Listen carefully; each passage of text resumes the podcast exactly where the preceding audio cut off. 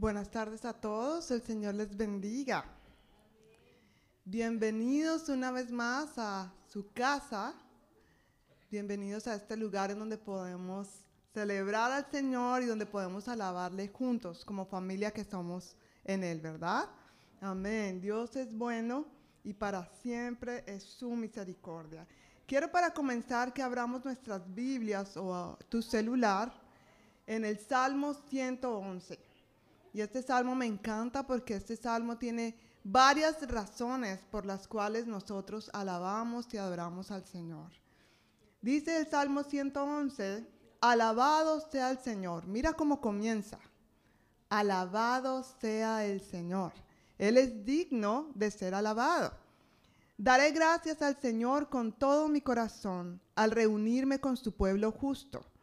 Qué asombrosas son las obras del Señor todos los que se deleitan en Él deberían considerarlas. Todo lo que Él hace revela su gloria y majestad. Su justicia nunca falla. Él nos hace recordar sus maravillosas obras. Cuánta gracia y misericordia tiene nuestro Señor. Amén. ¿Cuántos decimos amén a esto? Cuánta gracia y misericordia tiene nuestro Señor. Da alimento a los que le temen. Siempre recuerda su pacto ha mostrado su gran, su gran poder a su pueblo al entregarle las tierras de otras naciones. Todo lo que hace es justo y bueno, y todos sus mandamientos son confiables, siempre son verdaderos, para ser bendecidos fielmente y con integridad. Él pagó el rescate completo por su pueblo y les ha garantizado para siempre el pacto que hizo con ellos. Qué santo e impotente es su nombre. El temor del Señor es la base de la verdadera sabiduría. Todos los que obedecen sus mandamientos crecerán en sabiduría. Alábenlo para siempre. ¿Cuántos decimos amén? Amén. Entonces vamos a levantar nuestras voces. Vamos a levantar nuestra oración al Señor en alabanza. Amén. Señor, te damos muchísimas gracias, Señor. Y aquí estamos para alabarte y bendecirte y exaltarte, Señor. No hay nadie, Señor, que merezca la gloria como tú. No hay nadie que merezca la gloria, Señor, como tu nombre. Y te damos muchas gracias. Estamos inmensamente agradecidos contigo, Señor. Porque tú eres bueno, porque tu misericordia ha sido derramada sobre nosotros. Porque tú nos has salvado, porque nos has rescatado y porque en ti encontramos todo lo que necesitamos, Señor. No hay otro lugar donde podamos ir. No hay otro lugar donde podamos ir. Tú eres absoluto, eres suficiente, Señor. Y te pedimos que traigas más y más esta revelación a nosotros como iglesia, Señor. Que en todo momento dependamos de ti, Señor. Hoy queremos levantar nuestras voces y decirte que te amamos, Señor y que eres bienvenido en este lugar. Estamos aquí poniendo nuestras cargas delante de ti, Señor. Queremos recibir lo que tienes para nosotros hoy. Por eso en este momento decidimos dejar toda preocupación, toda carga a tus pies, Señor. Y queremos darte la bienvenida, Jesús. Bienvenido eres a este lugar. Haz lo que tengas que hacer, Señor. Aleluya. Te glorificamos a ti, Señor. Por eso queremos cantar con todo nuestro corazón. Que eres bienvenido.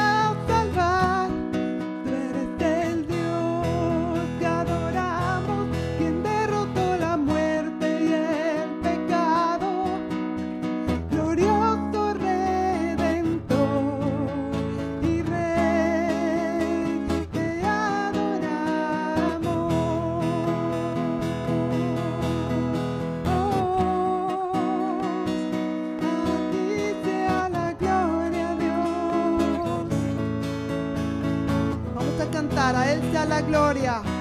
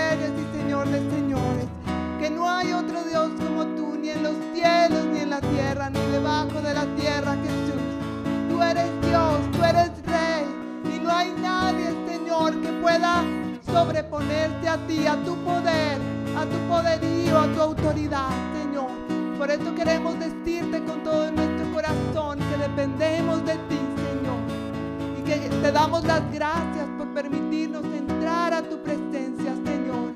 Tú eres bueno, Señor. Y te damos gracias a ti. La gloria sea para ti,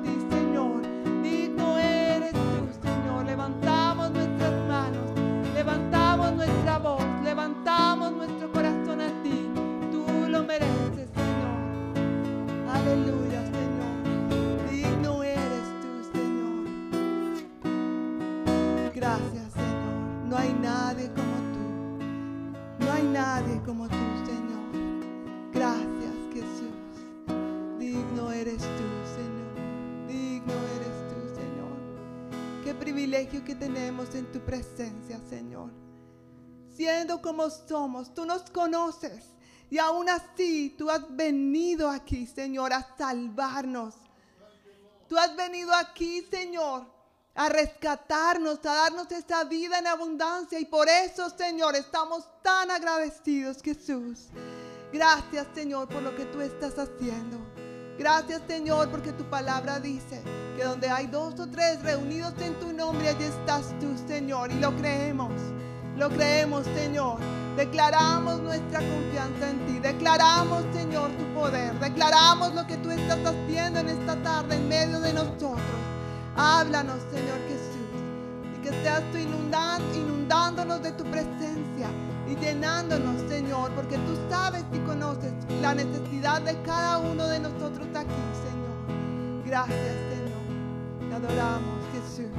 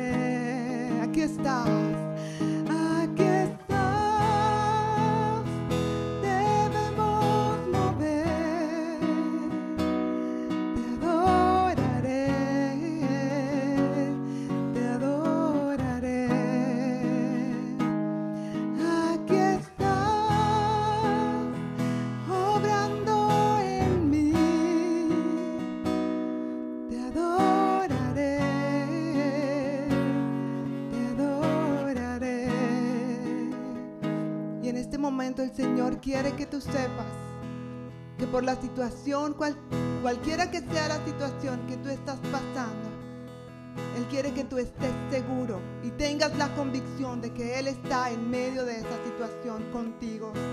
Él nunca te ha dejado. Él nunca te ha abandonado. Él está allá a tu lado abrazándote. Así que en este momento quiero animarte a que tú cierres tus ojos y que tú hables con el Señor, que puedas entregar esta situación, sea cual sea, que puedas rendirla delante de Dios y puedas confesar tu confianza en Él, que Él está contigo. Pero también el Señor quiere que tú sepas en este momento que Él está obrando en tu corazón.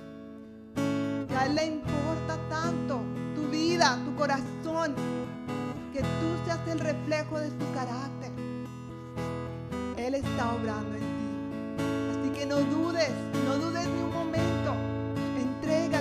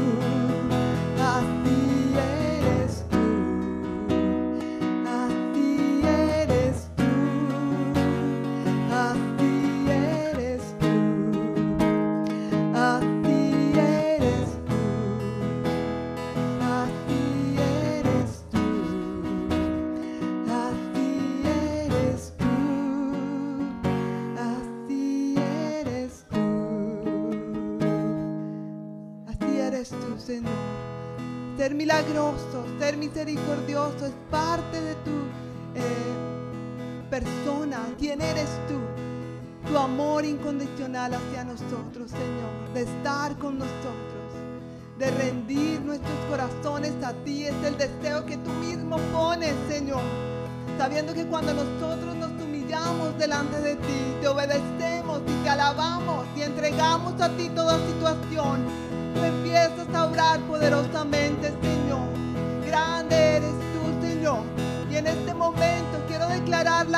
sobre cada situación que quiera derrotar a cada hermano aquí presente, sea una situación de salud, sea una situación familiar.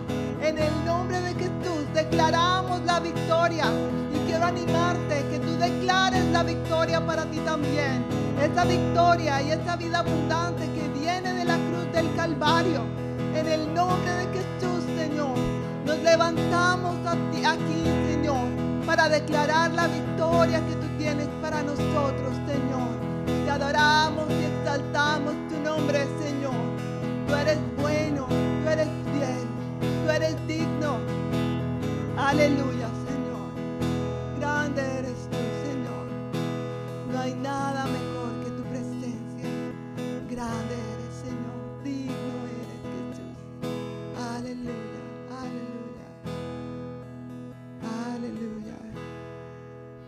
quiero declarar en el nombre de Jesús sanidad para toda persona que esté aquí en este momento, que tenga un dolor en este momento en su cabeza, en sus coyunturas, en su espalda, en su cuello, en sus piernas. Recibe sanidad en el nombre de Jesús. En este momento declaro sanidad sobre toda artritis. En el nombre de Jesús echamos fuera toda artritis de este cuerpo. Y en el nombre de Jesús declaramos la sanidad. Ahora mismo, Señor, te damos gracias por la sanidad física que tú estás trayendo, Señor. En el nombre de Jesús. Si hay alguien que está luchando hoy, que desde que se levantó se siente triste, se siente abandonado, se siente solo. En este momento yo declaro la presencia de Dios sobre ti. Y el Señor en este momento está abrazándote. Y en este momento quiere que tú escuches tu voz diciendo, te amo y estoy contigo. No estás solo, no estás sola. Gracias Señor. Gracias Jesús por tu libertad. Gracias Señor. Gracias Jesús.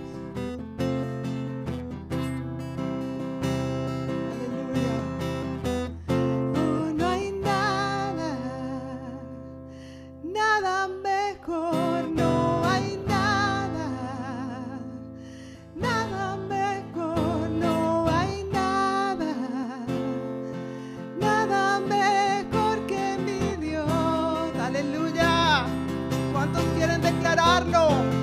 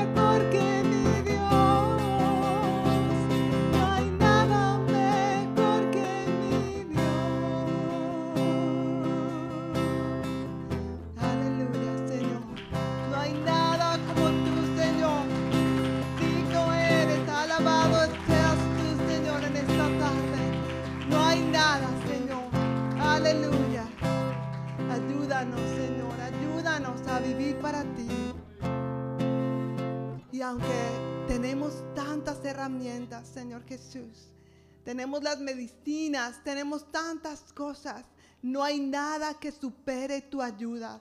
Tú eres más que suficiente. Y el sacrificio que tú hiciste en la cruz del Calvario es lo que necesitamos recibir y vivir para vivir en libertad, Señor. Ayúdanos a vivir para ti, Señor. Ayúdanos a que podamos ser realmente esforzados y valientes para decir no a este mundo, a la corriente de este mundo, no al pecado y vivir para ti, Señor.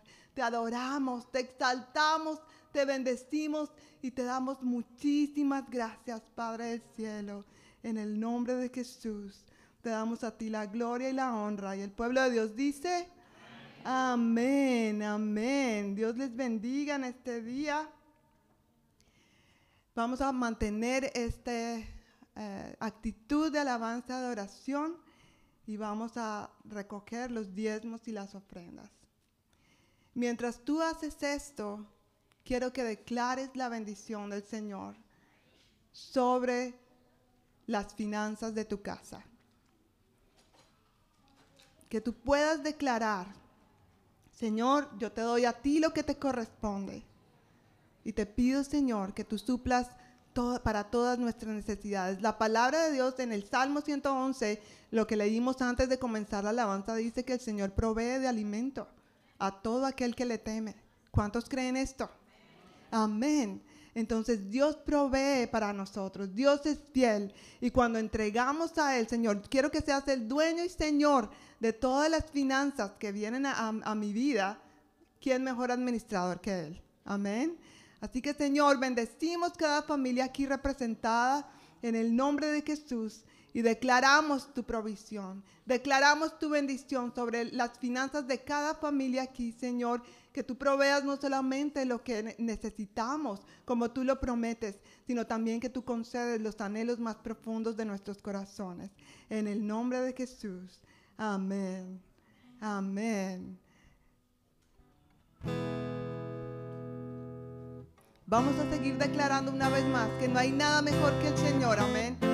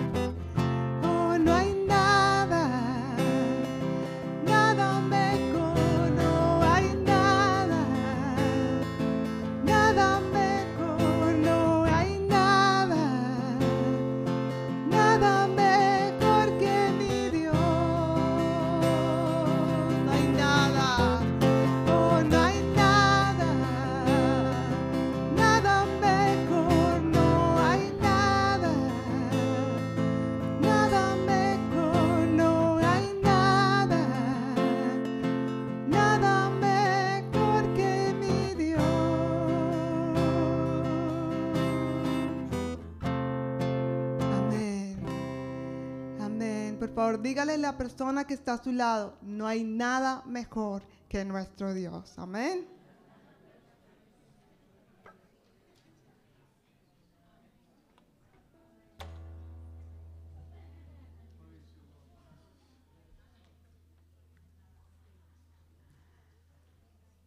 Bueno, una vez más, buenas tardes a todos.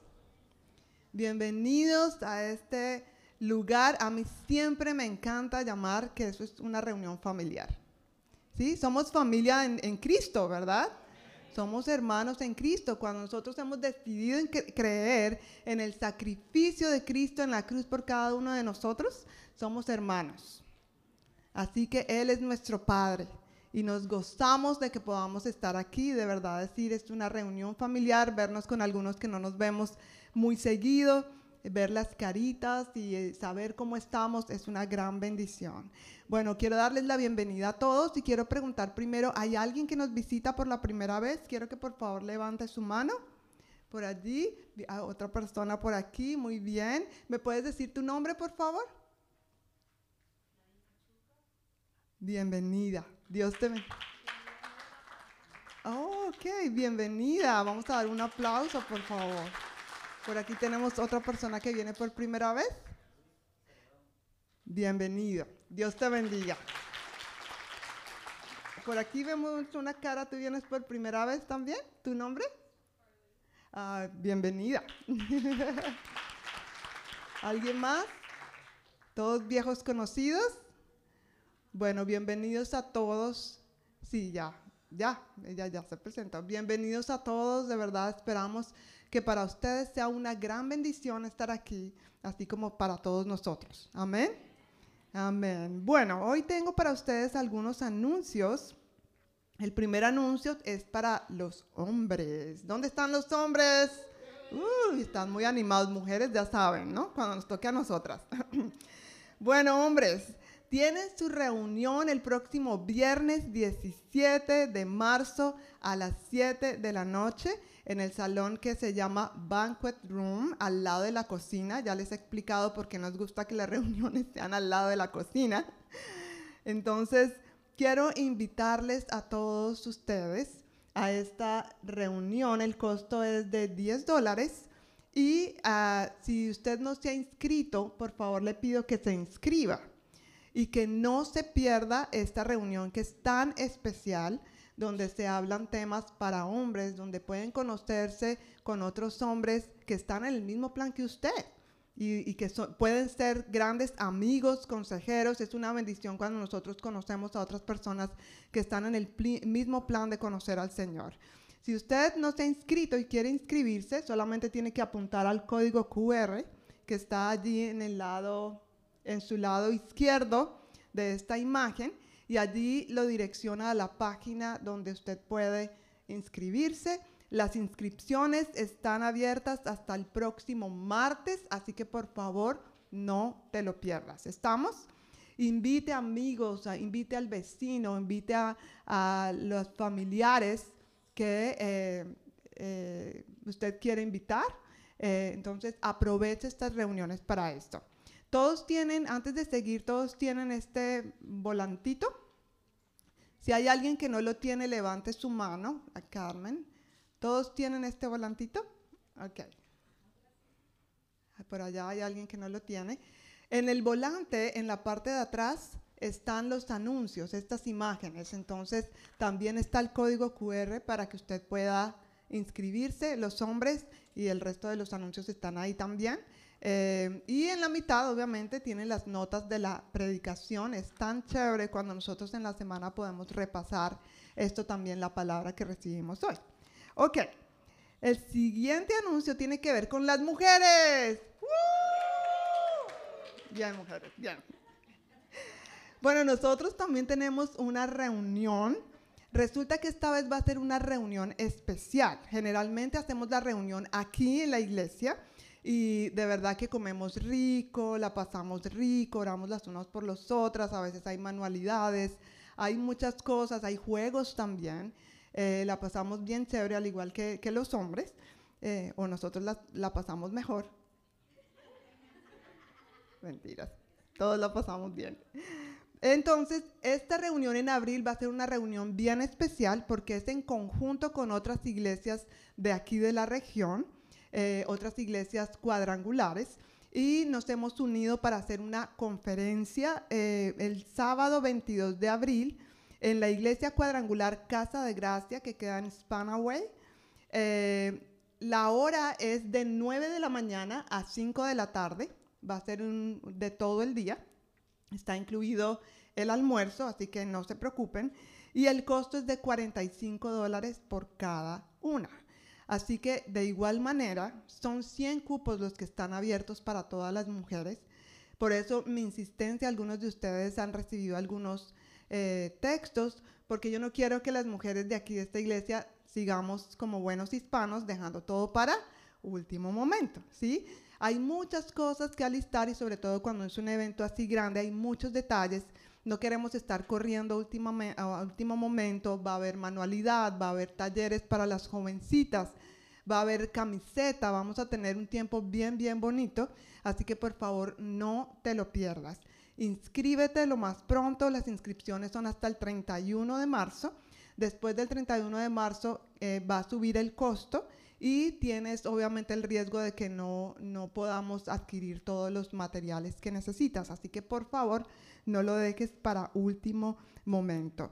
Eh, las jovencitas entre 13 y 18 años tienen un descuento. Este descuento es, eh, ellas solamente van a tener que pagar 20 dólares.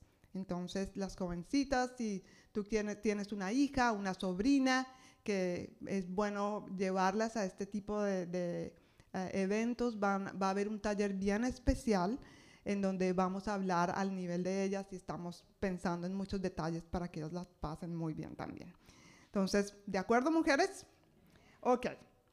Eh, vamos a tener este anuncio, que es bien especial, así que presten mucha atención, porque a partir del domingo 2 de abril, nuestro servicio dominical cambiará la hora de las 5 de la tarde a las 3 de la tarde. Así que, así que por favor ponga esto en, su agenda para que, porque si vas a llegar a las 5 de la tarde, pues obviamente a esa hora ya estaremos terminando el servicio. Pero ese día, a partir de ese domingo, vamos a hacerlo a las 3 de la tarde. Pero ese domingo 2 de abril vamos a tener algo especial, vamos a tener un convivio. Así que por favor quiero invitarte a que ese domingo traigas comida para tu familia y para compartir. Que tú puedas, cada familia, si traemos un plato para compartir, va a ser de gran bendición va a haber comida para todos, ¿verdad? Y vamos a tener un buen tiempo, no solamente para, eh, a veces eh, los niños están en la escuela, termina el servicio y todos tenemos que salir corriendo a acostar los niños, los que tenemos niños o algunos acostarse temprano porque hay que levantarse muy temprano. Vamos a tener un poco más de tiempo para eso, para convivir, para compartir, porque eso nos hace mucha falta. Así que quiero animarte a que por favor vengas ese día, traigas un plato para compartir y así entonces podamos convivir y compartir al final del servicio. ¿Estamos?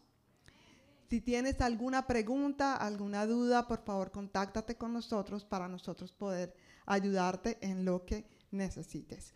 Algo importante para la reunión de hombres, si no estás pensando en venir por el dinero, que eso no sea un impedimento para que tú puedas recibir la bendición de Dios de esa reunión. Así que si no tienes cómo llegar por, por esa razón, por favor, contáctate con nuestro pastor John y estaremos eh, hablando contigo. Nos importa y nos interesa tu bienestar y que aproveches de este tiempo. Amén. Amén. Entonces, con estos anuncios quiero invitar a los niños de la escuela dominical que pasen, por favor. Quiero decirles a todos que tenemos un salón, en el salón C4, o sea, tenemos el salón que siempre hemos venido teniendo para los niños de 5 años a 11 años, el, de, el que siempre hemos acostumbrado, pero ahora está disponible el salón C4, que queda a la izquierda. Si tú no sabes dónde está, por favor, puedes preguntar a las maestras o a los sugieres. En ese salón hay espacio para las mamás que tienen bebés chiquititos y que necesitan de pronto cambiarle el pañal, alimentarlos. Por esa razón tenemos este iPad aquí, estamos haciendo una transmisión en vivo para que las mamás puedan en el televisor de allí poder estar con sus bebés chiquitos y no perderse este tiempo. Amén. Amén. Dios les bendiga.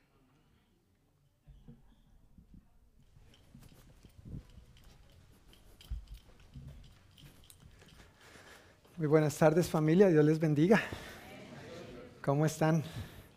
¿Bien? ¿Bien? bendecidos, contentos de estar aquí. Sí, bueno, yo no sé tú, pero yo estoy contento de estar aquí y de verles. Estoy contento de verles. Espero que ustedes digan lo mismo. No tienen que decirlo, pero espero que también estén contentos de verse, de vernos unos a otros. Pues después de estos anuncios, gracias Preciosa por compartirlos, eh, vamos a entrar directamente en la palabra. Estamos en nuestra serie de enseñanzas acerca del libro de los Hechos, la cual he titulado Hechos hasta lo último de la tierra. El domingo pasado empezamos el capítulo 2 de Hechos, llegamos al capítulo 2. Eh, les mencioné que mi idea era poder llegar hasta el versículo 41, pero solamente llegamos hasta el versículo 4, ¿verdad? Pero fue bueno, ¿verdad? profundizar en esos cuatro versículos hoy eh, quiero avanzar hasta el versículo 13 y el título del sermón de hoy sigue siendo la promesa cumplida, pero vamos a ver en esta segunda parte las reacciones a lo que ocurrió en Hechos 2, 1 al 4. Entonces, si tienes tu Biblia, quiero pedirte el favor que la abras conmigo en Hechos capítulo 2. Vamos a leer nuevamente desde el versículo 1, solamente para retomar, para entrar en contexto, pero los versículos que vamos a estar enfatizando son los eh, versículos 5 al 13. Entonces, Hechos 2, versículos 1 en adelante dicen así, el día de Pentecostés, todos los creyentes estaban reunidos en un mismo lugar. De repente se oyó un ruido desde el cielo parecido al estruendo de un viento fuerte e impetuoso que llenó la casa donde estaban sentados. Luego algo parecido a unas llamas o lenguas de fuego aparecieron y se posaron sobre cada uno de ellos. Y todos los presentes fueron llenos de qué? Del Espíritu Santo. Fueron llenos del Espíritu Santo y comenzaron a hablar en otros idiomas conforme el Espíritu Santo les daba esa capacidad. En esa ocasión había judíos devotos de todas las naciones que vivían en Jerusalén. Cuando oyeron el fuerte ruido, todos llegaron corriendo y quedaron desconcertados al escuchar, al escuchar sus propios idiomas hablados por los creyentes. Estaban totalmente asombrados. ¿Cómo puede ser? exclamaban. Todas estas personas son de Galilea y aún así las oímos hablar en nuestra lengua materna. Aquí estamos nosotros partos, medos, elamitas, gente de Mesopotamia, Judea, Capadocia, Ponto, de la provincia de Asia, de Frigia, Panfilia, Egipto y de las áreas de Libia alrededor de Sirene, visitantes de Roma, tanto judíos como convertidos al judaísmo, cretenses y árabes, y todos oímos a esta gente hablar en nuestro propio idioma acerca de las cosas maravillosas que Dios ha hecho. Quedaron allí maravillados y perplejos. ¿Qué querrá decir esto? se preguntaban unos a otros. Pero otros, entre la multitud, se burlaban de ellos diciendo, solo están borrachos. Eso es todo. Pues quisiera orar poniendo este tiempo en manos de Dios una vez más. Padre, muchísimas gracias por tu palabra. Señor, qué bonito leer que aquellas personas quedaron maravilladas y perplejas por lo que estaba sucediendo. Nosotros también con un corazón humilde queremos estar continuamente maravillados y perplejos frente a ti y frente a lo que tú haces. Ayúdanos a cuidar, Señor, nuestras reacciones, nuestras respuestas a ti y a tu mover, y que estemos siempre sensibles y atentos a lo que tú, Espíritu Santo, estás haciendo en medio nuestro. Háblanos hoy, Señor, edifícanos, cimiéntanos más y más en tu verdad y en tu palabra, entendiendo también que al conocer tu verdad, tú has prometido que tu verdad nos hará libres. En el nombre de Jesús, amén. Amén. Interesante historia, ¿verdad? Y es, es, bueno leer los versículos de dónde venimos para saber hacia dónde vamos a llegar. Y por eso esta segunda parte del sermón se llama las reacciones, porque eso es lo que nos muestran los versículos 5 al 3. El domingo pasado, recapitulando bien brevemente, vimos el, cumplimiento de la promesa. Dios ya había prometido que todos aquellos que creyeran en esto iban a ser llenos del Espíritu Santo. Y Dios lo cumplió, ¿verdad? Lo acabamos de leer, lo vimos el domingo pasado, pero entonces, cuando a veces vienen eh, reacciones, eh, o perdón, cuando hay un mover de parte de Dios, pues también hay reacciones de diferente tipo y esas son las reacciones que vemos aquí.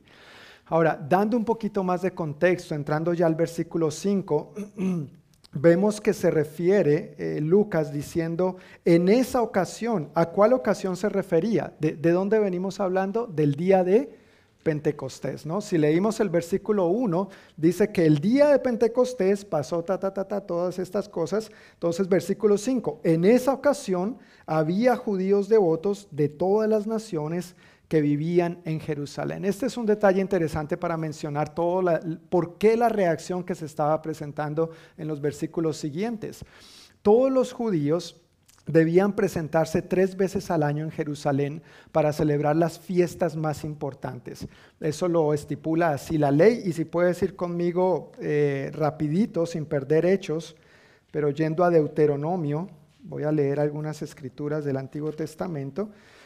Deuteronomio 16, 16, vemos esto que el Señor había estipulado para su pueblo. Habían ciertas fiestas religiosas, ciertas ceremonias que año tras año, especialmente los varones judíos, los hombres judíos, tenían que presentarse a estas fiestas sagradamente. ¿Estás conmigo en Deuteronomio 16? Ok, dice así el versículo 16. Cada año, todo hombre de Israel deberá celebrar estos tres festivales. El festival de los panes sin levadura, el festival de la cosecha y el festival de las enramadas. En cada una de esas ocasiones, todos los varones tendrán que presentarse ante el Señor tu Dios en el lugar que Él elija, pero no se presentarán ante el Señor sin una ofrenda. Entonces, habían tres fiestas importantes para el pueblo de Israel que están mencionadas aquí y a cada una de ellas, especialmente los varones, tenían que asistir. La primera de ellas dice aquí que era el festival de los panes sin levadura. ¿Sabes cuáles eran los otros, o el otro nombre para esta fiesta? La Pascua. La fiesta de la Pascua. La conocemos tal vez en términos más sencillos y simples como la fiesta de la Pascua, pero también era llamada la fiesta de los panes sin levadura. En la fiesta de la Pascua lo que hacía el pueblo de Israel era celebrar y recordar que Dios los había liberado de dónde? De Egipto, de la esclavitud en Egipto, que Dios los guardó de la muerte, ¿se acuerdan? Pasó el ángel de la muerte, pero todos aquellos que hubieran sacrificado el corderito y se hubieran amparado bajo la sangre de ese corderito al untarla en el dintel, en el marco de la puerta, el ángel de la muerte iba a pasar de largo. Entonces Dios les guardó de la muerte, pero en segundo lugar celebraban y recordaban que Dios los había liberado de Egipto. Y esta fiesta se celebraba en primavera. A nosotros ya casi nos llega la primavera. A veces no se siente mucho, pero bueno. Pero para nosotros obviamente eso tiene sus implicaciones, ¿no es cierto? A la luz de la palabra vemos que Jesús murió en esa época porque Él es el Cordero que quita los pecados del mundo. ¿No es cierto? Por si no habías relacionado esto, por eso Jesús murió en la celebración de la Pascua. Por eso nosotros hoy en día celebramos el Domingo de Ramos, la entrada triunfal, y luego el Domingo de Resurrección en lo que llamamos la Semana Santa, que en el calendario judío correspondería a la celebración de su Pascua. En Éxodo capítulo 12, si vas hay unos libritos más atrás, más al principio de la Biblia, nos habla de esto. Éxodo capítulo 12, versículos 24 al 27. Nos habla puntualmente de la Pascua, de esta celebración y de lo que implica. ¿Estamos ahí? Ok, gracias. Recuerden que estas instrucciones, viene de dar las instrucciones de la Pascua. Recuerden que estas instrucciones son una ley perpetua que ustedes y sus descendientes deberán obedecer para siempre. Cuando entren en la tierra que el Señor ha prometido darles, seguirán celebrando esta ceremonia. Entonces sus hijos preguntarán, ¿qué significa esta ceremonia? Papás, a veces los hijos nos hacen preguntas. Ah, muchas, ¿no?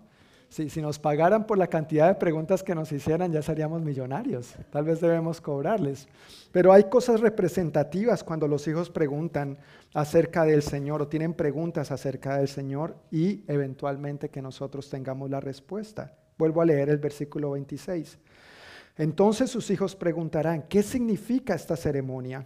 Y ustedes contestarán, es el sacrificio de la Pascua del Señor porque él pasó de largo las casas de los israelitas en Egipto, y aunque hirió de muerte a los, a los egipcios, salvó a nuestras familias. Cuando Moisés terminó de hablar, todos los presentes se postraron hasta el suelo y adoraron. En eso consistía la fiesta de la Pascua. Para nosotros que no hemos sido liberados de Egipto, ninguno de nosotros hemos sido esclavos en Egipto, ¿verdad? Pero eso tiene su representación para nosotros. Es, en la Biblia esta comparación se llama un tipo, una tipología de nuestra antigua vida sin Cristo, de, la esclavitud en que vivíamos a este mundo y al pecado. De ahí sí hemos sido liberados. ¿Has sido libre de ahí? Entonces cuando tus hijos te preguntan, ¿por qué tenemos que ir a la iglesia? Yo prefiero quedarme viendo tele.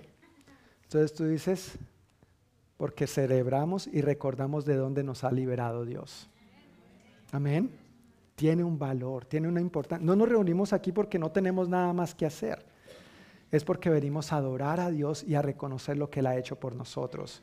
Es bueno, padres, que cuando nuestros hijos nos pregunten acerca de Dios y de las rutinas que tenemos en nuestra relación con Dios, tengamos respuestas para ellos. No lo hacemos simplemente porque sí, hay una razón de esto. Hay una razón de esta reunión, hay una razón de este servicio. Para ellos representó otro aspecto en, el Antiguo Testamento y en su momento, pero igualmente nosotros somos libres en Cristo. Éramos esclavos y ahora somos libres en el Señor. Tenemos para dar a nuestros hijos respuestas y explicaciones. La segunda fiesta a la que todos los varones judíos tenían que acudir era la fiesta, según leímos en Deuteronomio 16, 16 la fiesta de la cosecha, o aquí dice el festival de la cosecha. Otro nombre para esta fiesta es la fiesta de las primicias, o la fiesta de las semanas, o la fiesta de Pentecostés, que es en la que estamos en Hechos capítulo 2. Se encontraban ahí celebrando la fiesta de qué? Pentecostés. Pentecostés significa 50. Y la razón por la que se llama así, o, le pusieron ese otro nombre, es porque se celebraba siete semanas y un día después de la Pascua. ¿Cuánto es siete semanas y un día? 50, porque siete por siete. Uh, vea, sabemos la tabla del 7. Muy bien. 7 por 7, 49, más 1, 50. Pentecostés significa 50, sencillamente, y se celebraba 50 días después de la Pascua. Por eso esto aconteció alrededor de unos 50 días después de que el Señor murió y resucitó. Estaban en el monte de los olivos, pero el Señor les dijo, no se vayan de Jerusalén hasta que el Señor envíe sobre ustedes el Espíritu Santo. ¿Recuerdan? Eso lo vimos hace dos, tres domingos. Entonces, es en este contexto de la celebración de esta fiesta que ellos se encuentran. Ahora, la fiesta del Pentecostés se celebra siete semanas y un día después de la Pascua y es una fiesta para dedicar los primeros frutos al Señor. Si puedes ir conmigo a Levítico. Levítico capítulo 23. Levítico está después de Éxodo. Vamos a leer en el capítulo 23, versículos 15 al 17, y luego vamos a saltar al 20. Levítico 23, 15. ¿Estamos ahí? Dice, a partir del día que sigue el día al día de descanso, el día en que lleves el manojo de grano para que sea levantado como una ofrenda especial, contarás siete semanas completas. Cuenta hasta el día después del séptimo día de descanso. Estos son 50 días después. Entonces presentarás al Señor una ofrenda de grano nuevo. Desde donde quiera que vivas, llevarás dos panes para ser levantados delante del Señor como una ofrenda especial. Prepara cada uno de los panes con cuatro litros de harina selecta y hornéalos con levadura. Serán una ofrenda al Señor de la primera de tus cosechas, o en otras palabras, de las primicias. A Dios le damos lo primero, no lo último, en todo en tiempo, en dones, en recursos, en dinero. A Dios le damos lo primero. Tú sabes, el domingo no es el último día de la semana, el domingo es el primer día de la semana. No es el último, es el primero. Estamos aquí porque le estamos dando a Dios las primicias de nuestra semana. ¿Oyes? E, esto es una razón importante porque nos reunimos también en este día. Saltando al versículo 20 dice, el sacerdote levantará los dos corderos como una ofrenda especial al Señor junto con los panes que representan la primera de las cosechas. Estas ofrendas, que son santas para el Señor, les pertenecen a los sacerdotes. Bueno, es una fiesta, la fiesta de Pentecostés, en la que dedicaban los primeros frutos al Señor. Y la otra fiesta que era requerida para todos los israelitas era la fiesta de los tabernáculos. Esta fiesta también se conoce como la fiesta de las enramadas y se celebra al final del otoño. En esta fiesta lo que hacían, y muchos israelitas siguen haciendo esto todavía, construyen tiendas con ramas y viven allí por siete días.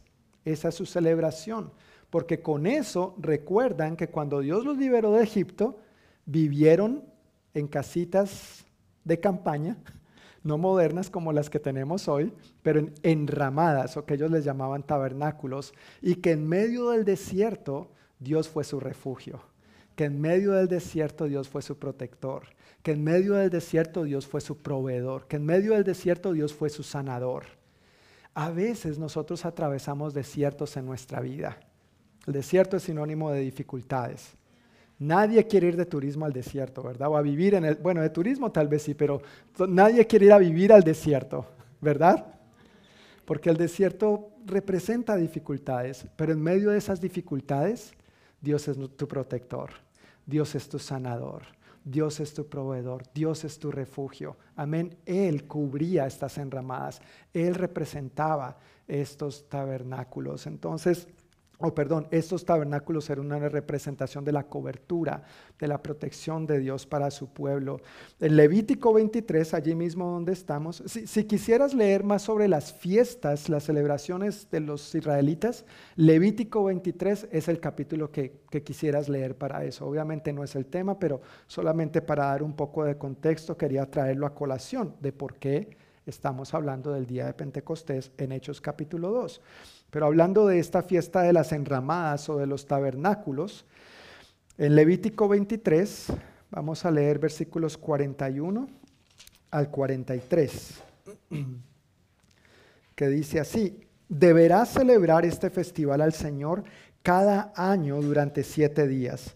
Esta es una ley perpetua para ti que se cumplirá en el mes establecido de generación en generación durante siete días deberás vivir en pequeñas enramadas. Todos los israelitas de nacimiento deberán vivir en enramadas. Esto le, esto recordará a cada nueva generación de israelitas que yo hice que sus antepasados vivieran en enramadas cuando los rescaté de la tierra de Egipto. Yo soy el Señor tu Dios. Cuando nosotros llevamos a cabo ciertas celebraciones, es bueno recordar por qué las hacemos. Es importante que nos digamos por qué hacemos lo que hacemos. No, con el ánimo de eh, simplemente cuestionar o criticar o juzgar, pero con el ánimo de recordar de dónde el Señor nos ha traído y dónde nos tiene ahora. Y cuando nosotros hacemos ese ejercicio de recordar, entonces es algo que pasamos a las futuras generaciones. Los padres pasamos a los hijos y estos hijos lo pasan a los suyos, a sus nietos, y estos nietos o bisnietos eventualmente van a poder mirar a sus generaciones atrás y nosotros vamos a poder contarles nuestro caminar, nuestra historia de la mano del Señor. Amén. Es bonito ver esto, es bonito reflexionar al respecto y esa es la razón por la que todos estos judíos se encontraban, volviendo a Hechos capítulo 2, se encontraban en esa ocasión en Jerusalén, porque bien leímos en Deuteronomio, Éxodo y Levítico, donde quiera que vivieran, tenían que ir a dónde? A Jerusalén para celebrar estas fiestas. Y en este momento se encontraban judíos de diferentes naciones, procedentes de diferentes naciones, en Jerusalén para celebrar la fiesta de Pentecostés, como lo vemos en este mapa. Allí está Jerusalén. Y todas esas ciudades o naciones que se mencionan alrededor es de donde estaban procediendo todos estos judíos. Entonces, obviamente, eran judíos de sus raíces, pero sus idiomas eran otros. Muy parecido a muchos de nosotros, ¿no? Procedemos de otras naciones, pero nuestros hijos hablan mayormente otro idioma. ¿Sí o no? pero como creyentes nos reunimos en torno a Cristo y celebramos a Cristo, indistintamente del idioma. Lo que nos une es Cristo. Ahora, eso es solamente una representación de dónde provenían todos estos judíos de los que nos están hablando aquí en Hechos 2 y eh, dónde estaban reunidos en Jerusalén. ¿Estamos hasta ahí? Ok, entramos al versículo 6, entonces en Hechos capítulo 2. Vamos a volver a leer nuevamente Hechos 2, versículo 6.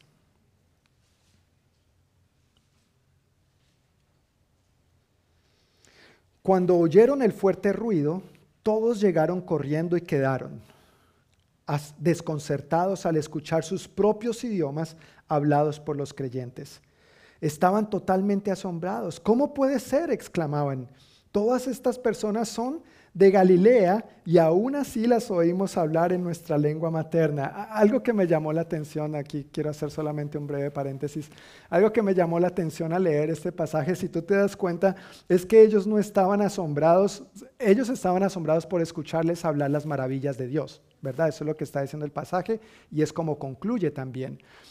Pero lo primero que se menciona, que era por lo que estaban asombrados, era porque era gente de Galilea que estaban hablando su idioma. ¿No, les parece eso curioso? Como si los de Galilea no pudieran hablar otros idiomas, ¿verdad? A veces pasa nuestros días también, como que se crea ciertos grupos incapaces de algunas cosas o de otras, ¿no? Suena parecido, cualquier parecido con la realidad por coincidencia, ¿no es cierto? Recuerdo en una ocasión en particular, donde eh, cuando vivíamos mi familia y yo en la República Dominicana como misioneros, que servimos allá por 14 años, eh, habiendo sido enviados por nuestra iglesia de Colombia y nos visitó un equipo misionero. Eh, y estos misioneros estaban asombrados de que nosotros fuéramos misioneros. Ay, ¿cómo así? De Colombia también salen misioneros. y hablan español. Hablamos español. Yo le quería decir otras cuantas cosas más, pero hubiera sido orgulloso de mi parte y hubiera estado mal, no hubiera respondido adecuadamente. Pero este tipo de situaciones a veces se presenta, se sigue presentando hoy en día. Y esa fue la primera sorpresa de esta gente. Además que los galileos tenían reputación de ser gente con poca formación académica. Eso era otra de las razones por las cuales Jesús y sus discípulos fueron tan criticados, los galileos. Era tan fácil de reconocerles por su acento que si tú bien recuerdas la historia de los evangelios, cuando Pedro está en el fuego, cuando arrestan al Señor, la mujer que lo acusa le dice, tú hablas como ellos. O sea, el acento. Así como nos reconocemos nosotros nuestro acento, ¿no es cierto? Y más o menos uno dice, ah, tú eres de pero siempre es mejor preguntar antes de meter la pata. A veces uno asume y hay gente que no le gusta que se metan con su nacionalidad, ¿verdad? Tal vez a ti te ha pasado, perdón si de pronto tiene que ver contigo, pero es mejor uno asegurarse. Bueno, ese era el caso de los galileos, de los pobres galileos. Entonces, la primera razón por la que toda esta gente de todas esas otras partes se asombran es porque, y estos galileos, esos ni siquiera han ido al, al kindergarten. ¿De dónde están hablando otros idiomas? Esos son unos incultos, poco estudiados, gente ahí de, baja calaña, ¿no es cierto? Pero no es verdad que esta gente, si me permites hacer otra aclaración, eh, humildemente, como tú y como yo, es la que el Señor escoge para avergonzar a los sabios de este mundo. De lo vil y menospreciado, dice la palabra de lo vil y menospreciado, a los ojos de este mundo, no a los ojos de Dios, de lo vil y menospreciado ha escogido Dios para avergonzar a los sabios de este mundo. Si alguien ha de gloriarse, dice otra escritura, que se gloríe en el Señor. Amén. Si tenemos algo de que gloriarnos, con mucha educación o con poca educación, hablando un idioma, hablando dos, hablando veinte, que nos gloriemos en el Señor. Amén. Él es la razón de nuestra fuerza, Él es la razón de nuestra esperanza, Él es la razón de nuestro gozo, de nuestra alegría. Bueno, sigamos en Hechos 2, que en el versículo 8, versículo 9. Aquí estamos nosotros, partos, medos, elamitas, gente de Mesopotamia, Judea, Capadocia, Ponto, de la provincia de Asia, de Frigia, Panfilia, Egipto y de las áreas de Libia alrededor de Sirene, visitantes de Roma tanto judíos como convertidos al judaísmo, cretenses y árabes. Y todos oímos a esta gente hablar en nuestro propio idioma acerca de las cosas maravillosas que Dios ha hecho. Quedaron allí maravillados y perplejos. ¿Qué querrá decir esto? Se preguntaban unos a otros. Pero otros entre la multitud se burlaban de ellos, diciendo, solo están borrachos. Eso es todo. En Colombia hay una canción muy famosa que dice, lo que pasa es que la banda está borracha, está borracha, está borracha. ¿sí? No me pregunten más porque no sé más de la canción, solo sé esa, esa parte, solo sé esa parte de la canción, ¿no es cierto? Y pareciera que esto fuera aquí lo que ellos estaban diciendo. Lo que pasa es que estos están borrachos, eso es todo, no se preocupen.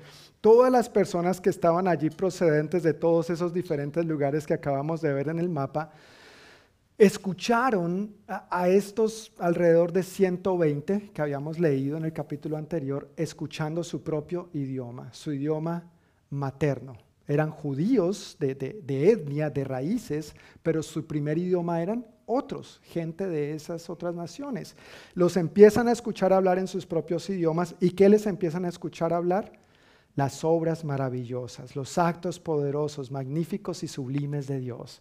Alabar a Dios, a declarar quién Él es, a declarar que Él es el único Dios, que es Dios por encima de todas las cosas, que no hay nadie como Él, que Él es el único digno, que Él es grande, que Él es majestuoso, como lo que tú y yo hacemos durante nuestros tiempos de alabanza, pero que no debe limitarse solamente a nuestro tiempo de alabanza, sino que debe ser nuestro diario vivir, nuestro estilo de vida, amén, de alabar a Dios, de expresarle nuestra gratitud, de declarar quién Él es lo que Él ha hecho y también declarar nuestra confianza y esperanza en lo que Él va a hacer.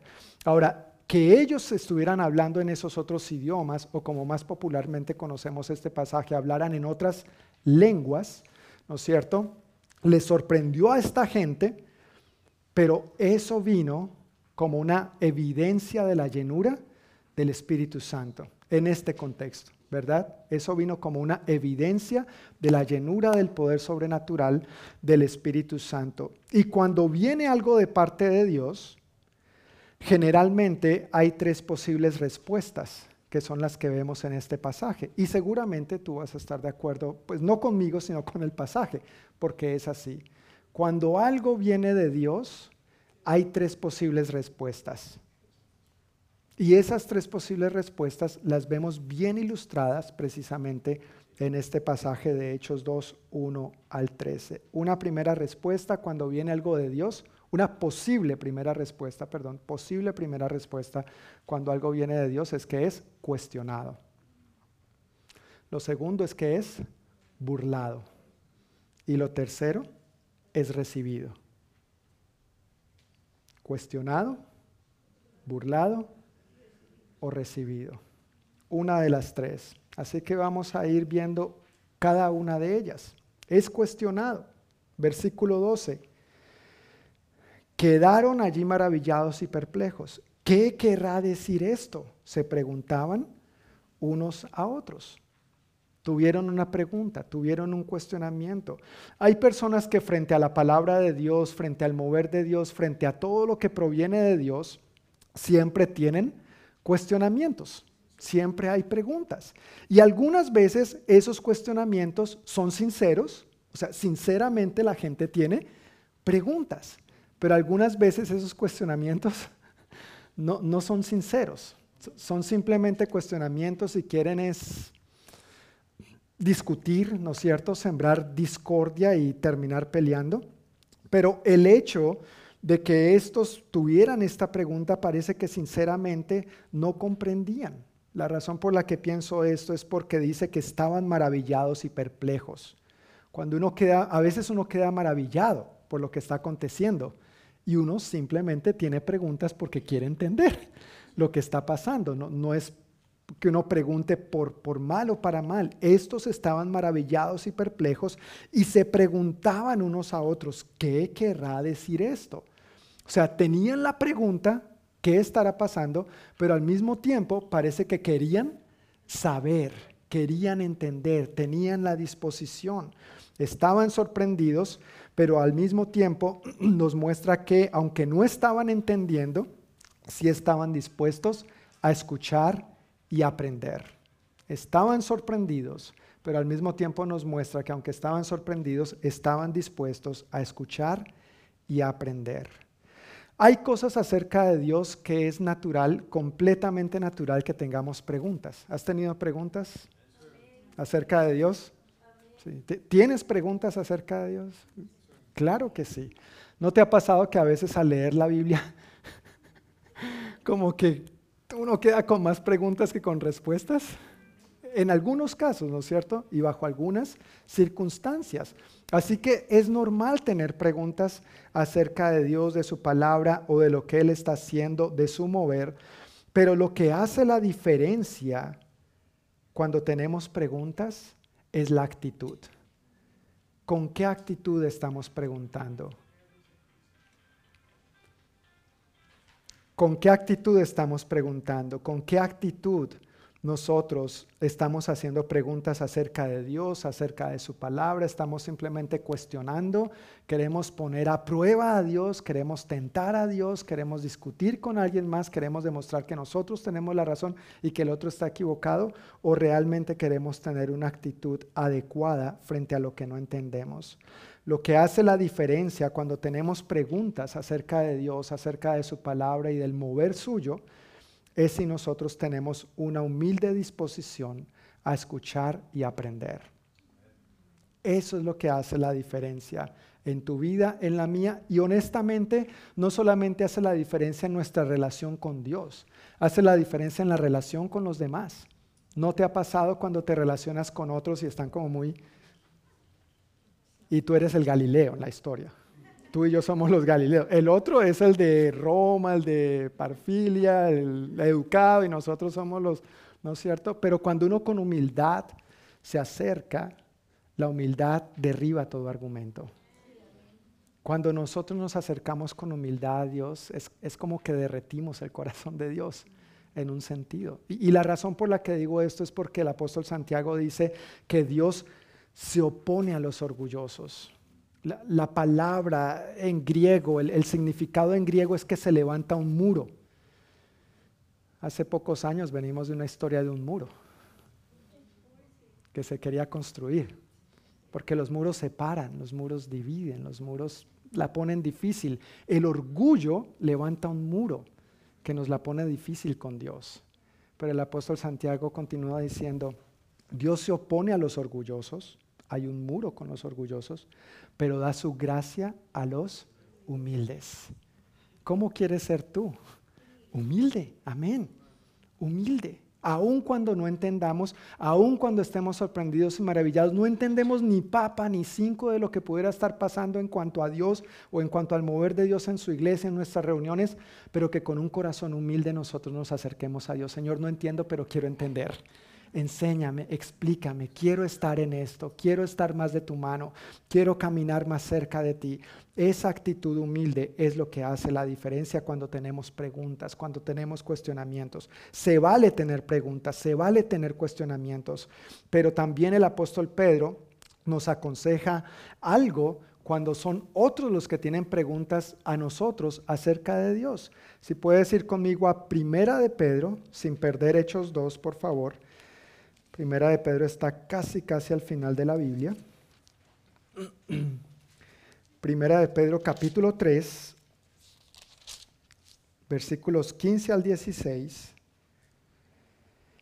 dice así. En cambio, adoren a Cristo como el Señor de su vida.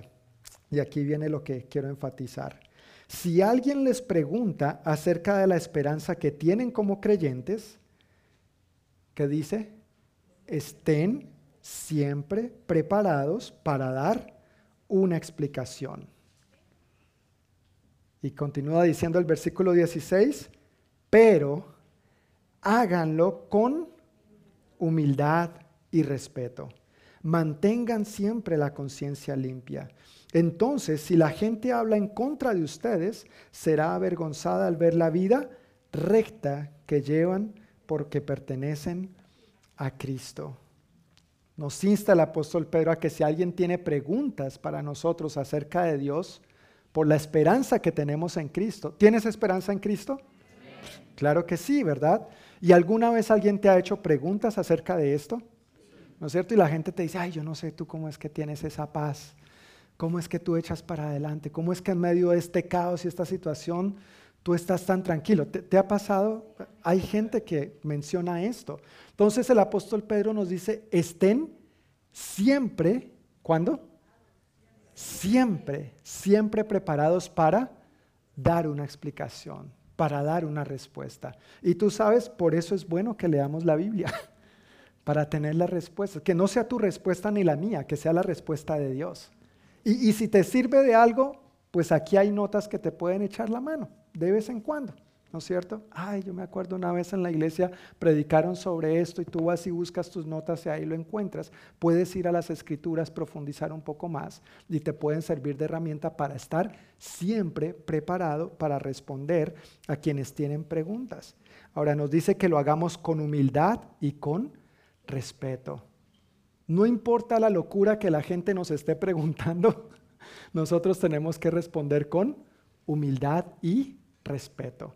Que ahí no se intercambien los papeles, que no pongamos al otro como el Galileo y nosotros el que todos lo sabemos, porque no es así, ¿verdad? Que con humildad y respeto respondamos a estas personas y requiere de nuestra parte discernimiento, el discernimiento del Espíritu Santo para determinar cuándo estas personas realmente quieren escuchar y aprender y cuándo simplemente quieren, decimos en Colombia, fregar la vida. Me disculpan, a veces entre nosotros como hispanos una palabra en un país puede significar una cosa y en otra otra, ¿no es cierto? Pero molestar, molestar la vida, gracias, sí. Uno tiene, uno tiene que, uno tiene que, gracias, uno tiene que discernir, necesita el discernimiento del Espíritu Santo para realmente apreciar si esta persona quiere realmente escuchar y aprender o si simplemente quiere molestar la vida. Hay los que quieren discutir, hay los que quieren pelear. Entonces ahí con mucha humildad y respeto, nosotros damos un paso atrás. No, gracias, no estoy en este plan porque la Biblia me dice que yo lo debo hacer con humildad y respeto, no para pelear, no para contender con nadie.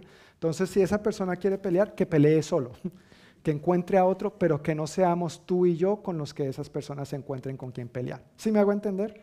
Debemos estar preparados pero al mismo tiempo estar atentos en el Espíritu para saber cuándo tenemos que retirarnos. Si la gente no quiere escuchar, si no quiere aprender con humildad, entonces simplemente nos retiramos, pero lo que sí podemos siempre hacer es orar por estas personas. Amén. Orar y orar y orar. Orar, orar y orar. Así que una primera posible respuesta cuando algo viene de Dios es que es cuestionado. ¿Está bien? Lo leímos en el versículo 12. Ahora, una segunda posible respuesta cuando algo viene de Dios es que es burlado. ¿Han visto ese tipo de casos? Sí, a veces, ¿no es cierto? quizá antes de tú llegar a Cristo tú eras de los que se burlaban. Y ahora estás aquí. ¡Eh! Dios tan misericordioso, ¿verdad? Dios tan misericordioso. Pero tal vez tú no eras de los que se burlaban, pero has experimentado burlas de otros. Y a veces esas burlas vienen en primer lugar de los más cercanos, los más allegados, los que llamamos seres queridos, familia, familia sanguínea. Ve así, ve, ya le lavaron el cerebro. Eso es aleluya, gloria a Dios. Evangélicos esos. Que me da una piedra. Bueno, otro dicho, me perdonan. ya le lavaron el cerebro. Y como les he compartido en otras ocasiones, uno en lugar de ponerse a la defensiva y de ponerse a discutir y a pelear con ellos, uno debería decirles humildemente, sí, sí, sí, sí, lo tengo bien lavado, bien limpio, gracias a la sangre de Cristo. Porque bien sucio que lo tenía. Usted como que necesita un lavado también. No, no, no vayan a decir eso porque Tal vez eso se preste para problemas. Pero en tu corazón, en el espíritu, orando con humildad, Señor, tú sabes que este familiar, esta familiar, este amigo, este vecino, este compañero de trabajo, necesitan también de ti. Amén. Ellos necesitan ser lavados por la misma sangre que te limpió y te lavó a ti y a mí. Y todos de alguna manera u otra hemos experimentado burla o rechazo ¿No es cierto? Cada uno de nosotros creo que podríamos contar diferentes historias. Dice el versículo 13 en Hechos 2, pero otros entre la multitud se burlaban de ellos diciendo, solo están borrachos. Eso es todo. Ahora, lo interesante entre esta multitud es que a pesar de estar escuchando las maravillas de Dios en su propio idioma, en su propio idioma. O sea, Dios les estaba hablando de tal manera que pudieran entender. Y aún así, a pesar de escuchar a Dios en su propio idioma, de escuchar, perdón, las maravillas de Dios en su propio idioma, evidentemente no percibieron lo que estaba sucediendo y simplemente quisieron burlarse. Ah, esto es lo que pasa, es que están, están borrachos. Y esa palabra burla en griego implica o indica no solamente palabras de burla, sino gestos de burla. Entonces, como estaban diciendo que estaban borrachos, quién sabe, tal vez les hacían señas como, ah, eso, haciendo ciertos ademanes para burlarse con sus acciones, con sus gestos, no solamente con sus palabras. Tal vez tú y yo hemos vivido cosas así también. ¿No te ha pasado que cuando crees a Dios por algo, hay quienes sinceramente tienen preguntas, como lo vimos en el punto anterior? Tienen cuestionamientos, tienen preguntas, pero están en la disposición de, escuchar por qué crees lo que crees y, quieren aprender. Y si fuera posible, quisieran tener la fe que tú tienes. ¿Por qué tu vida ha cambiado? ¿Por qué experimentas esta paz? ¿No es cierto? Pero al mismo tiempo, a veces cuando crees a Dios por algo, hay quienes se burlan. ¿No es cierto?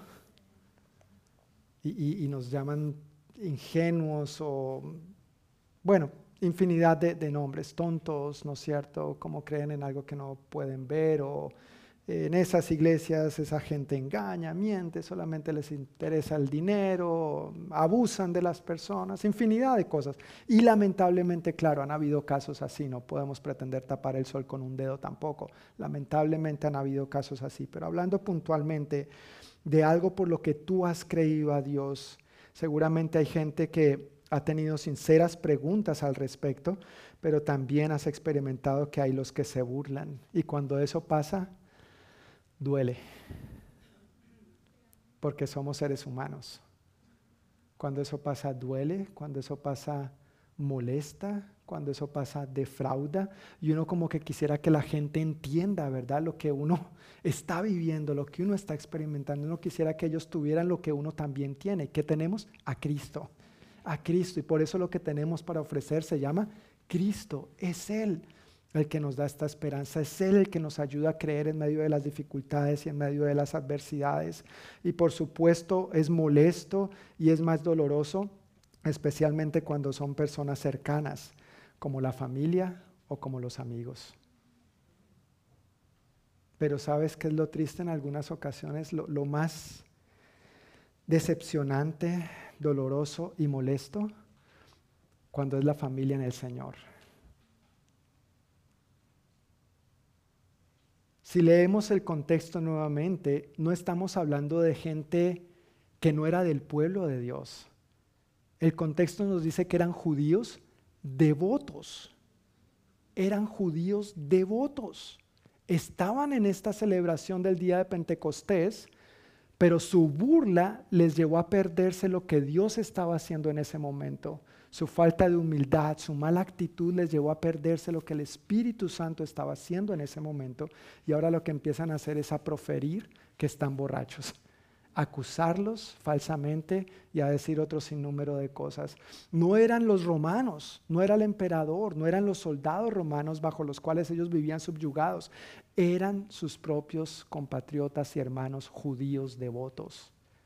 Tú sabes, al reflexionar en esta porción de la escritura, debe llevarnos a nosotros, como pueblo de Dios, a tener mucho cuidado con nuestra actitud cuando no entendemos algo de lo que Dios está haciendo y que no nos burlemos de pronto unos de otros por creerle a Dios lo que Él ha prometido.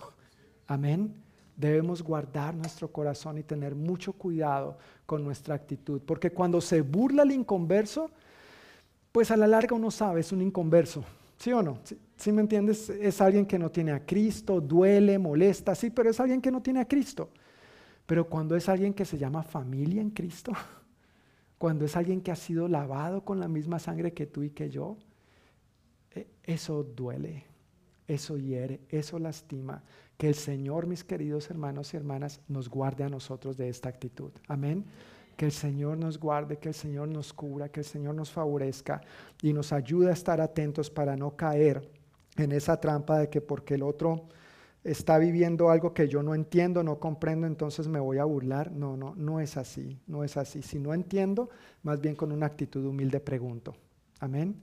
Y me acerco a Dios y Dios va a responder. Hablando puntualmente de la promesa del Espíritu Santo, Jesús dijo, el mundo no puede recibirlo porque no lo busca ni lo reconoce, pero ustedes sí lo conocen. Y el apóstol Pablo dijo, que el hombre natural no percibe las cosas que son del Espíritu de Dios porque para él son una locura y no las puede entender porque se han de discernir espiritualmente. Entonces, estos eran judíos devotos, pero evidentemente no estaban caminando en el Espíritu. Nosotros podemos ser cristianos, pero necesitamos caminar en el Espíritu. Amén. Podemos ser cristianos, pero no queremos caminar en la carne, no queremos andar en la carne. Necesitamos discernir en el Espíritu y recibir lo que el Espíritu tiene para nosotros. Ellos entonces los acusaron de estar borrachos, pero hay tres factores bien rapiditos que quiero mencionar aquí. ¿Cómo podrían estar borrachos? Primero, los discípulos no eran personas que se emborrachaban. ¿No es cierto? ¿Estás de acuerdo conmigo? O sea, la Biblia da evidencia de eso. No eran personas que se emborrachaban. Ahora, si fueran personas que se emborrachaban, pues claro, podían fácilmente señalarlos y acusarlos. Que Dios nos ayude para que otros no, nos, no tengan de qué señalarnos ni acusarnos. Amén. Pero estos discípulos no se emborrachaban, así que borrachera de dónde. Segundo, el mismo apóstol Pedro responde más adelante que eran las nueve de la mañana. Oiga, gente, es muy temprano para estarse dando unos traguitos. Sí, no, son las nueve de la mañana. Ni, siquiera hemos desayunado. ¿Cómo se le va a ocurrir que vamos a estar borrachos a esta hora? Y en tercer lugar, y lo que al parecer ellos ignoraban, en medio de sus burlas, es que estas fiestas, por supuesto, incluían ayuno. Entonces no era posible que estuvieran consumiendo bebidas alcohólicas en medio de un ayuno. Tal vez ellos, porque como dice el dicho, el ladrón juzga por su condición, ¿no es cierto? Tal vez ellos estaban en otro tipo de fiesta o parranda pero no había razón para que ellos estuvieran borrachos y precisamente su burla, su falsa acusación, su menosprecio les impidió recibir el regalo prometido del Padre. ¿Cuál era el regalo prometido del Padre? La llenura del Espíritu Santo. Y al perderse esta llenura, se perdieron de lo que Dios estaba haciendo en ese momento y de lo que Dios iba a empezar a hacer a partir de ese momento. Eso es algo que yo quiero que tú y yo tengamos bien presentes. Cuando Dios está haciendo algo, cuando Dios está obrando algo, ojalá evitemos eh, que nuestra mente, que nuestro corazón, que, que estemos en otra parte, porque nos perdemos de lo que Dios está haciendo en el momento pero también es posible que nos perdamos de lo que Dios quiere hacer a partir de allí en adelante, no solamente en nosotros, sino a través de nosotros. ¿No es verdad que queremos estar más dispuestos para Dios? Claro que sí. Queremos, yo creo que la mayoría de todos nosotros estamos más dispuestos, queremos más dispuestos para recibir de parte de Dios pero al mismo tiempo una sola distracción, una sola actitud de, orgullo, de prepotencia, de, de, asumir cosas que no son, fácilmente nos puede desviar de perdernos lo que Dios está haciendo y lo que Dios quiere seguir haciendo hacia adelante. Imagínate, ellos tuvieron el privilegio de haber sido parte de lo que Dios iba a empezar a hacer y que vamos a ir leyendo en el libro de los hechos, y se lo perdieron por burlarse. Tú y yo no queremos perdernos lo que Dios tiene. Amén. Tú y yo no queremos perdernos lo que Dios tiene, ni aquí, ni a partir de ahora hacia adelante. Así que cuando Dios hace algo, o es cuestionado, o es burlado, o la tercera opción, es recibido. Amén. Estas son tus notas, ¿verdad? Están en sus Ok, bueno. Que de pronto no me haya equivocado de sermón. No, no, no, están las notas. Es cuestionado, es burlado o es recibido. El versículo 4, que en realidad lo vimos el domingo pasado y solamente lo leímos y quiero leerlo una vez más, dice así, y todos los presentes fueron llenos del Espíritu Santo y comenzaron a hablar en otros idiomas, conforme el Espíritu Santo les daba esa capacidad. ¿Por qué entre toda esa multitud hubo los que sí recibieron lo que el Padre había prometido? Acudiendo a lo que vimos el domingo pasado, porque le creyeron, porque le creyeron le obedecieron y porque le obedecieron, oraron en esa dirección. Sencillo. Y eso fue el sermón del servicio pasado, así que no lo voy a repetir nuevamente. Pero porque ellos sí recibieron? Porque creyeron, obedecieron y caminaron, oraron, hicieron lo que tenían que hacer en esa dirección para recibir ese regalo. Porque creyeron esto que Dios había dicho que era para ellos también. Y yo quiero hoy, una vez más, leer algunas escrituras que nos instan a creer esta promesa que Dios ha dado para todos nosotros y que debe animarnos a, llenarnos de fe para creer, obedecer y recibir el regalo que el Padre nos ha prometido. Ese regalo del Espíritu Santo fue para ellos en aquel entonces, pero ese regalo sigue siendo vigente para el pueblo de Dios hoy en día. Este poder del Espíritu Santo del que vimos en Hechos 1.8 y hemos hablado por varios domingos, que ellos recibieron en aquel momento, sigue siendo vigente para nosotros y no solamente en una ocasión, es algo a lo que Él nos invita a vivir continuamente. ¿Recuerdan el ejemplo de la botella con el agua y la jarra? Que, fluyamos en esa llenura, que rebose el espíritu de nuestras vidas. Y eso es algo que no deberíamos anhelar para de vez en cuando, no debería ser algo esporádico cuando surgen extremas necesidades, sino que debería ser nuestro constante fluir en el Señor, nuestro constante fluir en el Espíritu Santo. Así que algunas escrituras que yo quiero leer, simplemente leer sin entrar en detalles, y las tienen ahí en sus notas, solamente las citas, pero van a ser proyectadas acá para que podamos avanzar por razones de tiempo. Dice Juan 7, 38 al 39, está hablando el Señor Jesús y dice, todo el que crea en mí puede venir y beber, pues las escrituras declaran, de su corazón brotarán ríos de agua viva. Con la expresión agua viva se refería al Espíritu, el cual se le daría a todo el que creyera en él. ¿Crees en él? Entonces este regalo es para ti. Amén. Es para ti, para todo el que crea en Él, este regalo le corresponde. Juan 14, 16, 17 dice, Jesús hablando nuevamente, y yo le pediré al Padre y Él les dará otro abogado defensor, quien estará con ustedes para siempre. Me refiero al Espíritu Santo, quien guía a toda la verdad. El mundo no puede recibirlo porque no lo busca ni lo reconoce, pero ustedes sí lo conocen. Estaba hablando a sus discípulos, por supuesto, pero ustedes sí lo conocen porque ahora Él vive con ustedes y después estará en ustedes. En, a eso se refería cuando nos mencionan Hechos 1.8 que recibirán poder y serían llenos del Espíritu Santo. Mateo 3.11, el que está hablando es Juan el Bautista y dice, yo bautizo con agua a los que se arrepienten de sus pecados y vuelven a Dios. Pero pronto viene alguien que es superior a mí, tan superior que ni siquiera soy digno de ser su esclavo y llevarle las sandalias. ¿De quién estaba hablando? De Jesús. Y continúa diciendo, Él los bautizará con el Espíritu Santo y con fuego. Mira, algo que implica la palabra bautismo, si tú te has, si has dado este paso de obediencia del bautismo en agua, y vamos a hablar de eso en dos domingos, pero el bautismo, si bien te puedes dar cuenta, es por inmersión. Uno se, se sumerge o lo sumergen completamente en agua. ¿Sí? ¿Te has dado cuenta de eso?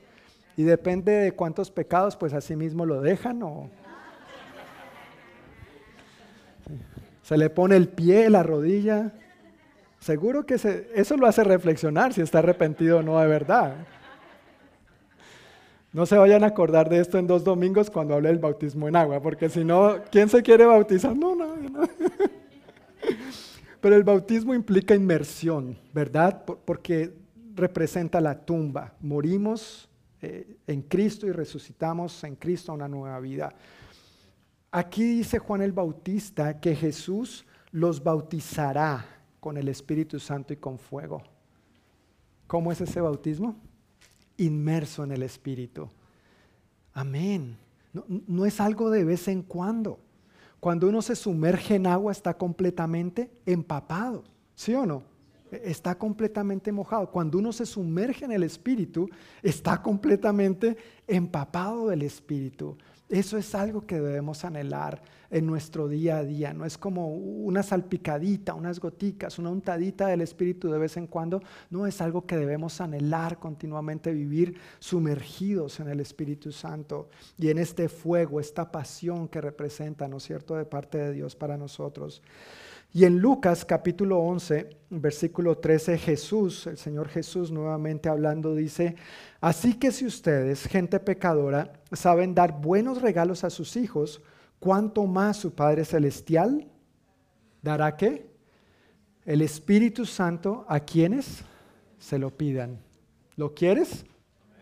Simplemente hay que pedirlo, pedirlo. Dios no está allá, a ver, pídeme, pídeme. Sí, como jugando a que sí, a que no. No, pídelo y, y se te dará. Amén. E, es el anhelo, es la fe, es la confianza, la actitud, la humildad con que debemos acercarnos a nuestro Padre.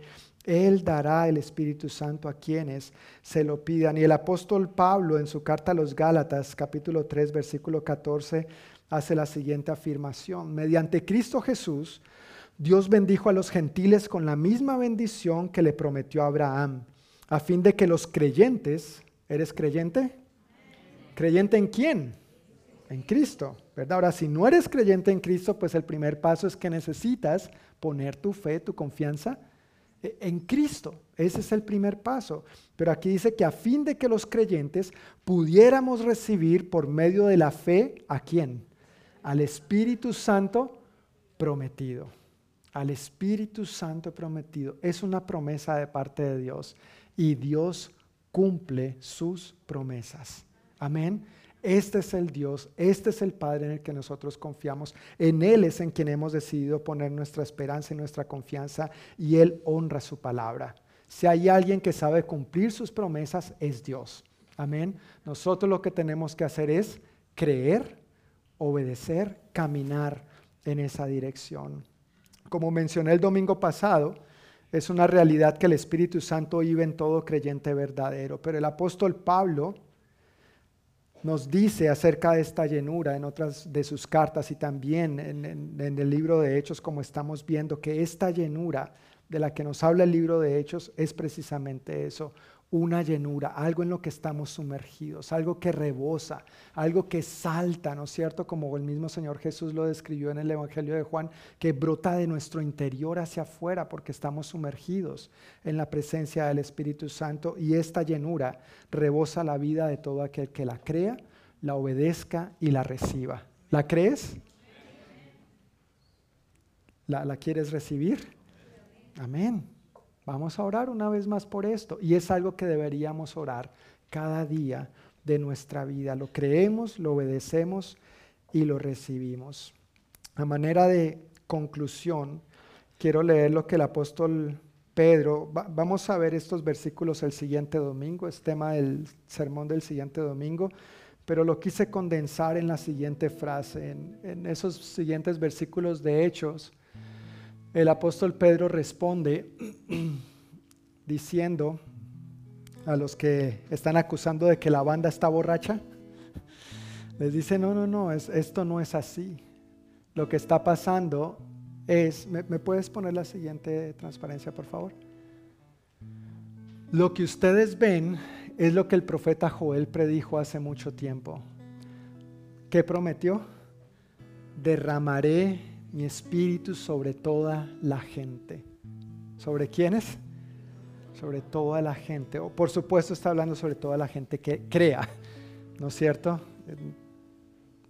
Tal vez sea obvio, pero quiero resaltarlo. Derramaré mi espíritu sobre toda la gente. Ahora, esta promesa es para los muy educados. ¿Sí? Dice ahí. Es para los super espirituales. ¿No? Es para los que tienen tantos años caminando de la mano del Señor, es para los que se han bautizado en agua, es para los que sirven, es para... No, esta promesa es para quienes? Para ustedes. Padres, es para nuestros hijos. Papás, es algo que nosotros debemos anhelar para nuestros hijos también. Y en últimas dice que incluso para los gentiles, y allí es donde cabemos todos nosotros, porque todos nosotros somos gentiles, somos no, no somos judíos, somos gentiles. Esta promesa es para ti. pero solamente va a ser evidente si tú la crees, tú la obedeces y tú la recibes. Amén. Quiero invitarles a que se pongan de pie y vamos a orar para cerrar y concluir por hoy dando gracias al Señor.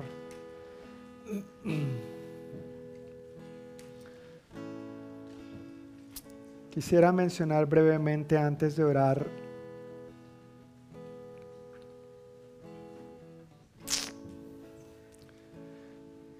diciendo que las preguntas que tú tengas acerca de Dios, y, vuelvo a reiterar, es normal que tengamos preguntas acerca de Dios, pero que las preguntas que tú y yo tengamos acerca de Dios no, no nos impidan, no nos frenen de recibir lo que Dios tiene para nosotros. Amén que más bien nosotros con un corazón humilde y más que solo dispuesto a aprender, porque uno puede aprender intelectualmente solamente, pero más que solo tener un corazón dispuesto a aprender, sino un corazón realmente humilde, nos acerquemos a Dios para creer sus promesas y para recibir sus promesas.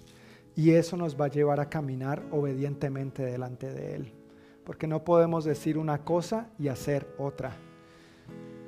O bueno, de poder se puede. Uno puede decir una cosa y hacer otra. Pero cuando tenemos el Espíritu de Dios, el Espíritu nos, nos, compele a amar a Dios, nos compele a, obedecer a Dios, a vivir para Él consagradamente, a tomar nuestro caminar de su mano como algo serio, algo con compromiso, algo con responsabilidad, algo que no hacemos de vez en cuando, sino que se convierte en nuestro estilo de vida. Amén. Entonces que cualquier duda o inquietud que tengamos al respecto, se, vale, podemos tener la sincera pregunta delante de Dios. Pero por otro lado, que no nos burlemos, sino que más bien reciba, creamos, obedezcamos y recibamos lo que Dios tiene. Amén. Porque yo sé que ni tú ni yo, ni nadie aquí quiero yo, que nos perdamos lo que Dios está haciendo y lo que Dios va a seguir haciendo. Yo quiero que cada uno de nosotros seamos parte pero eso implica nuestra creencia, nuestra obediencia y nuestra acción. Vamos a poner manos a la obra. Padre amado, te damos muchísimas gracias por tu palabra en este día. Gracias por afirmarnos una vez más, Señor, tu amor, tu propósito, tu bondad y gracias que esta promesa este regalo prometido del Espíritu Santo no solamente fue para ellos en aquel entonces, sino que sigue siendo para nosotros, para los gentiles hoy en día, para todo aquel que la crea y aún para nuestros hijos, Señor. Ayúdanos, Dios, para poder creer especialmente en este tema tocante al bautismo en el Espíritu Santo, los dones, el mover, el fluir de los que claramente tú hablas en tu palabra, Señor. Ayúdanos a creerte, ayúdanos a obedecer, a dar los pasos de fe y de obediencia necesarios para experimentar esta llenura en nuestras vidas, Señor, no como algo esporádico de vez en cuando, sino como el constante, el continuo fluir tuyo en nosotros y por medio de nosotros. Varias veces, Señor, esta noche mientras hemos escuchado tu palabra, hemos dicho varias veces amén, lo creemos, lo recibimos y te expresamos, Dios amado, nuestra disposición de recibir esta llenura. Ven y sopla sobre nosotros, que este fuego, que este bautismo del que habló Juan el Bautista acerca de ti, de que nos bautizarías con el Espíritu Santo y con fuego, descienda sobre nosotros. Que tú nos llenes, Señor, que tú nos inundes, que experimentemos esta tuya rebosando en todas las áreas de nuestra vida, de tal modo que el obedecerte, que el amarte, que el conocerte, que el buscarte, que el hacer tu voluntad sea nuestra prioridad número uno y sea nuestra pasión proveniente de este fuego que proviene de ti, Señor. Fuego que a la vez nos purifica, nos santifica y nos ayuda a echar fuera de nuestras vidas todo lo que no te agrade a ti, Señor. Ayúdanos a vivir de esta manera día a día y también, Señor, ayúdanos a tener cuidado con nuestras actitudes, de no menospreciar, ni acusar, ni burlarnos de lo que no entendemos, especialmente entre nosotros, Señor, que más bien tengamos una actitud humilde para preguntarte a ti, para acercarnos a ti, para recibir de ti, Señor, y ser parte de lo que tú estás haciendo hoy, aquí, ahora entre nosotros, y de lo que en tus planes tienes, Señor, para nosotros hacia el futuro. Llénanos de ti, Espíritu Santo, y permítenos experimentar estos dones del Espíritu fluyendo poderosamente en nosotros y a través de nosotros para nuestra mutua edificación, a la vez que también crecemos en el fruto del Espíritu Santo, Señor, para reflejarte cada vez más y más a ti, quien tú eres, un Dios veraz, un Dios íntegro, un Dios responsable, un Dios que cumple su palabra, que cumple sus promesas Ayúdanos a ser más como tú. Ayúdanos a vivir más como tú, Señor. A ti te damos toda la gloria, Dios, y te expresamos toda nuestra gratitud. Permítenos que la palabra que hoy hemos recibido quede profundamente atesorada en nuestro corazón, no solamente en nuestra mente intelectual, pero en nuestra mente espiritual, por decirlo de alguna manera, para que la vivamos, la hagamos nuestra, la experimentemos cada día de nuestra vida. Refrescala, Señor, en el transcurso de esta semana. Que estas verdades que hoy hemos visto sean refrescadas por ti para que nosotros las pongamos en práctica en los diferentes momentos en que la necesitemos, Señor. Pido que por favor tú nos bendigas con buena salud, que tú nos guardes de todo mal y peligro en el transcurso de esta semana que por favor bendigas nuestras labores, nuestros estudios, nuestros trabajos y que también, Señor, nos permitas seguir contemplando tu gran fidelidad y tu gran amor en todas las áreas, en todos los aspectos de nuestra vida. Bendecimos también, Señor, a los hermanos que nos encuentran hoy aquí con nosotros, tal vez algunos de ellos por motivos de salud. Pedimos que tú les sanes, que tú les toques donde quiera que estén y que en este mismo instante, Señor, todo dolor y toda enfermedad les deje en el nombre poderoso de Cristo Jesús. Y el pueblo de Dios dice, amén y amén. Que el Señor les bendiga familia. Y con el favor de Dios nos vemos el próximo domingo a la misma hora por el mismo canal.